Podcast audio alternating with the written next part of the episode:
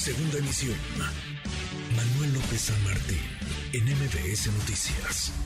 Vamos a darle un giro a la información. Hemos platicado de este llamado eh, cártel de la corrupción inmobiliaria en la alcaldía Benito Juárez. Son varias ya las eh, denuncias. Hemos tenido incluso testimonios de quienes se dicen timados, estafados, víctimas de la corrupción de un grupo de funcionarios de servidores públicos que no solamente lucraron con su poder, con el cargo que tenían, sino que se enriquecieron a través del mismo el presidente Moreno en la Ciudad de México, Sebastián Ramírez, sostuvo una reunión con diputados locales de su partido y acordaron, entiendo, impulsar la creación de una comisión que investigue los casos de corrupción inmobiliaria en esta alcaldía en la Benito Juárez. Sebastián, ¿cómo estás? Gusto en saludarte. Buenas tardes.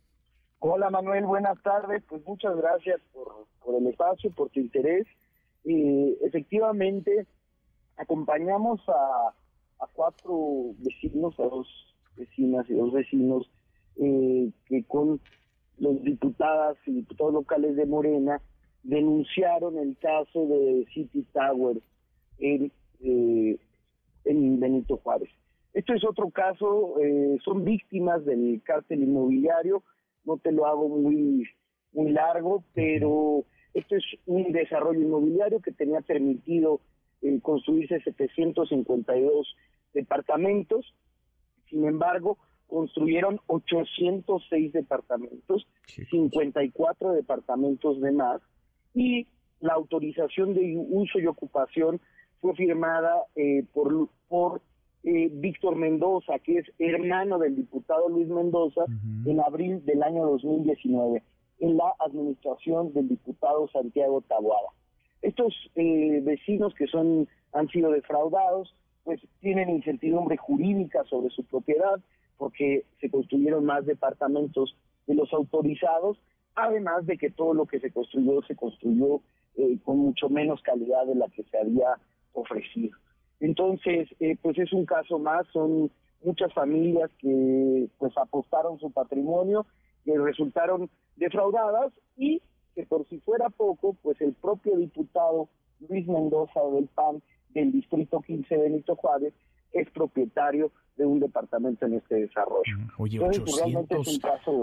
más de 850 departamentos, es decir, se, se, se excedieron por, por más de 50 departamentos, 54, departamentos extras. Estaban autorizados 752, se construyeron 806. 806, ¿no? Pues eso ¿Quién habilita eh, la autorización de uso y ocupación? Víctor Mendoza, que en ese momento era director de desarrollo urbano en la alcaldía Benito Juárez y que a su vez es hermano del diputado Luis Méndez. Ahora, tú ves aquí, digamos, una, una, una, una mafia, un, un, cártel, porque para llamar cártel es porque hay, digamos, organización, hay logística, hay, están acomodadas las piezas, digamos, en, en un todo. Este es quizá la punta del, del iceberg. ¿Tú ves una operación en conjunto entre funcionarios, eh, servidores públicos, familiares, entre quienes se sirvieron, aprovecharon desde los cargos que tenían? Yo creo que sí, que es evidente, porque además eh, un elemento novedoso que tiene este caso, eh, Manuel, es que ya es en la administración del actual alcalde Santiago Tahuada. Eh, las, los casos anteriores que habíamos conocido y que la Fiscalía ha venido exhibiendo con Doña y con Luis Caíno, pues comienzan desde la administración de eh, Jorge Romero hace más de nueve años. Entonces, si te fijas, pues hay una práctica sistemática en mm. Benito Juárez, eh, pues por más de nueve años.